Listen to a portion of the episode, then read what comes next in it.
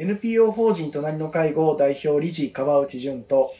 介護福祉士兼フリーアナウンサーの柴山信子がお送りする皆様の家族介護のお悩みに答えていくポッドキャストです。7月第4回目の放送となります。今日もよろしくお願いします。はいお願いします。はい、あの、前週とえ今週、あの、川内さんがいつもの、あの、介護相談の中で受けていらっしゃる中からということでご紹介しています。今はい回は、えー父のケアマネージャーから施設入所を提案されましたというご相談です。はいはい。お子さんからですよね。あのそうですねこれ結構ね、シビアなお話そうですよね。これ、ええあの娘さんからのご相談だったんですけど、ええあの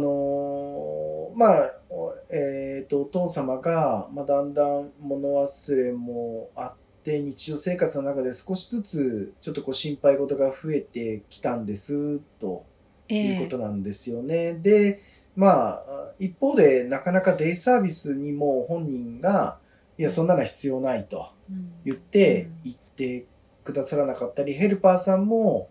まあ、ええ週1回、あのーそうですね、10分、15分ぐらい受け入れて、もうそれが、もうギリギリで、ああ、はいはい。えーなかなか、あの、サービスを受け入れようとしてくださらない。と。うん。で娘さんは少し離れた場所に住んでいて。ええ。でいろいろ不安になってうん。きたところで、まあ、ちょっとケアマネージャーさんともえ、まあ、日々相談しながらっていうことだったんですけどその中で、まあ、ちょっとね、はい。私もどういった経緯かということまではあのしっかり把握はしたわけではないんですけどじゃあケアマネージャーさんから「いやじゃあもうそろそろ施設に入られた方がいいんじゃないでしょうか」っていうご提案があったんですよね。でまだええ。お父様は要介護1っていう状況ではあったんですけどまああのそのサービス付き高齢者住宅っていうところも含めてあの比較的お元気な方がいらっしゃるところも含めて、えーあの提案を受けてるんですと入居されてはどうですかと。で、あのーで本当に入居が必要なんでしょうかと。いうふうに私はお思ったんです。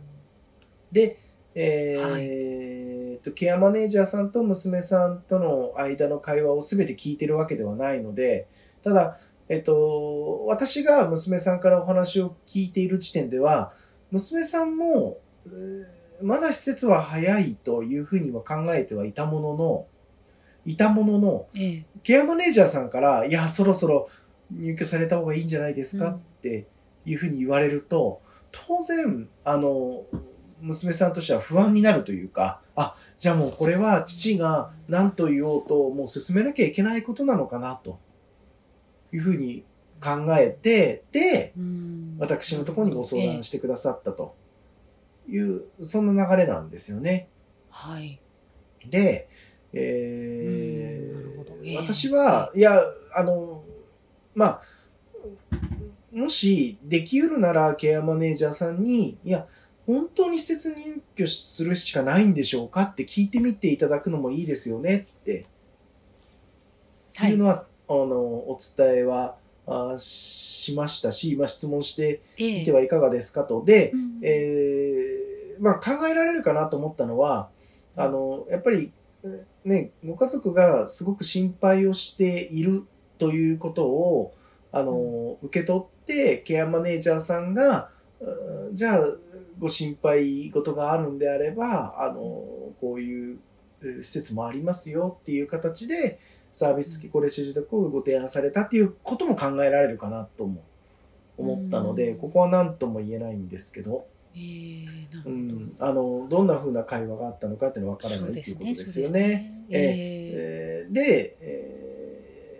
ーまあそうやって直接ケアマネージャーさんに聞いていただくっていうのも一つだし、えーいやあの地域包括支援センターという、まあ、高齢者の何でも相談所である地域包括支援センター、ね、あの行政が委託をしたところが、はい。あの機関があるわけですけどではい。ここに、えーケアマネージャーさんからこう言われているんですけど、ということでご相談していただいてもいいですよねってええいうふうにお話ししました。で、これ、えっと、うん改めて解説をすると、地域包括支援センターは、はい。えーっと地域の高齢者の方の何でも相談所であるとともに、えーえ地域のケアマネージャーさんの、えーバックアップをするうんという簡単に言うとそんな役割ですね。役割がある。えーえーをお包括支援センターが担っていたりするのでだはい。からあのこういった、えーケアマネージャーさんとご家族との間の中でのうんちょっとこう、やりとりの中での難しさというか、これどういう意味なのかなとか、こういったコミュニケーション難しいなと思った時に、包括支援センターに相談するっていうのはとても大事な、あの、行動だったりします。はい。はい。で、そんなことを伝えていったところ、ええ娘さんが、あの、まあ、やっぱりさすがにケアマネージャーさんに直接は聞けないということで、うんで、えっ、と、包括支援センターに、いや、ケアマネージャーさんには、えーえ内密にしていただいて、で、私たちが、あの、ええこんな風な、あの、ええ不安をケアマネージャーさんとのコミュニケーションで持ってるんだけど、ええどうしたらいいんでしょうかっていう風にええ質問を、おあの、包括支援センターに投げかけたところ、はい。あの、じゃあ、こういう質問をケアマネージャーさんにしてみてくださいっていう風に包括支援センターが答えてくれて、あ、なるほど。ええそうですか。えええ。で、それは、あのーもう私たちが自宅でどういったことがあっても、うん。あのー責任は問わないというか、まあ、あの、父の要望を、うん。お優先したいんです、と。えいうえ。意味でもう、ご自宅での生活は無理でしょうかっていう質問だったりとか、うんうんはい。あのーサービスが、あの、なかなかうん。増やせない中でも、うん。どんな、あの本人が納得しない中でもどんな声かけができるでしょうかうんとか、うんあの、家族もそうだけど、介護サービスの方で何かあの声かけをしてもらえるんでしょうか？うんとか、あの、他のケースでこういった場合、本人が強くサービスを断ってる場合ってどんな風にされてるんでしょうか？うんとかうんっていうのをあのうん。聞いてみてくださいって言われて、で、それを聞いたところ、ええ。えーケアマネージャーさんは、あ、ええ。あの、むしろ自宅だったらこういうやり方もあるし、まあ、ご本人が納得するまでこちらが、あの、うん。見守りつつ、えー様子を見て声かけをししていくっていうことは、うん。あの、できますっていうふうにお話をしてくださってたみたいで、で、これ、えー結局何が起きてたのかなって思うと、やっぱり、あの、ケアマネージャーさんはご家族を心配されて、うん。えーそこまで心配ならじゃあ、あの、うん。こういった安全確保の方法がありますよっていう提案をされたんだなと思うし、うん。えっ、と、ご家族も、まあ、ケアマネージャーさんなかなかお忙しい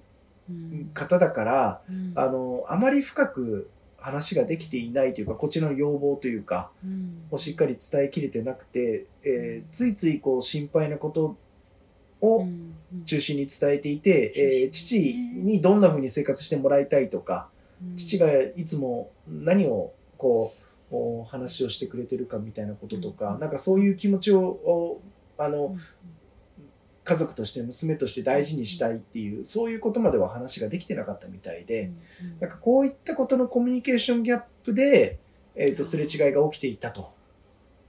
いうことが分かったりしましたと。ええ。で、あの、これほんの一例で、こんまあ、この、あの、お父様のケースは、えー結局はご自宅で、じゃあ、あの、できる限りのケアを続けていきましょうっていう感じになったんですけど、うんうんこういううギャップって、本当によく起きてるんです。あそうなんですね。はい。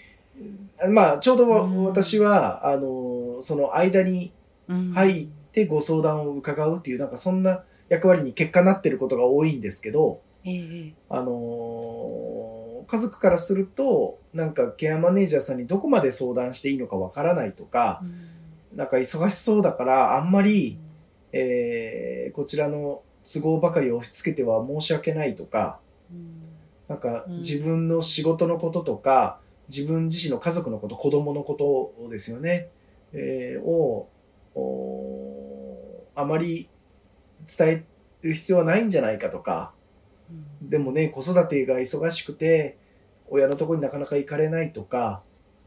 子供と親の介護とどっちをあの優先したらいいんでしょうみたいなことって、なんかとても大事な話なんですよね。そういう悩みを持ってらっしゃるっていうことは。そうですうん。うん、だから、うんまあまあ、まずはケアマネージャーさんにあのいろいろご相談したり伝えてみたりしていただくのがいいかなとお思っていてでできるかできないかっていうのは後で向こうがうん、判断しますからケアマネージャーさんがいやそこまではうあの私たちはできないのでこういうふうに考えてみてはいかがでしょうかとかここに相談してみてはいかがでしょうかっていうふうに話してくれるので。うん。どうかそこまでこう遠慮なさらずにいろいろまずは伝えてみると。はい。で、あの、当然そこでうまくうコミュニケーションが取れないこともあるので、えー包括支援センターに時折相談してみるっていうのも一つですね。で、それでもうん。本当にうまくコミュニケーション取れないんだったら、うん。あの、もうまた包括支援センターに相談をして、うん。えーケアマネージャーさんに交代をお願いするとうん。いうことがあってもいいんじゃないかなと思うんですよね。うん。なんか、あのーなんでしょうね、ケアマネージャーからえー言われたことを、はい。こうなんこう必ず実行しなきゃいけないっていうわけでは、まあうん。ね、当然ながらそうではないし、はいはい。そのコミュニケーションに不安を持つのも当然だし、うん。ね、初めての経験なので、そう誰、ですよね。多くの方が、あのー親のケアに携わるなんていうのは、うん。初めてだからケアマネージャーから言われたことケアマネージャーさんから言われたことがすごく、うん。あのー重くのしかかってくるというか、うん。うん。そうですね。ええ。なので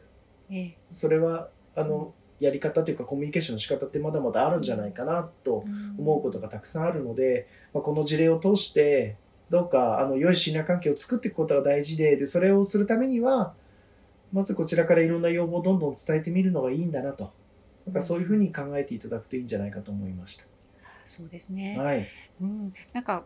まとまってないねやっぱりひ親のことだったりしますしあの日々いろんなことをこうやってる中での介護の、ね、ことだけにはい、はい、うん、生活をねやっぱりあの傾けられる方は少ないと思うのでなんかまとまってない考えとかね、そういうことっていろいろあると思うんでなんかね。ねあのうまく言葉にしてとかってね、まあ、思わないでというかあのポトポソットでいいのでなんか伝えていっていただくといいのかなっていうのはそうです思いますね。ね。うえーなんかそういうことも言いやすいような関係性をどうこううん構築していくか、はい。うんなんかそれはきっとその、まあね、今回で言うとお父様のケアにも大きな影響があるだろうし、ねはい。えーなんかねねそれができないからじゃあもうとにかくお父さん説得して施設に入れなきゃいけないのかってうん。なるとこう大きな問題になるのでもうぜひ、ははいい。あのケアマネージャーさんとの関係を改めて、ね、あの何か、あーあの考える機会になったらいいかなと思いました。うんはい。本当ですね。ありがとうございました。はい、ありがとうございました。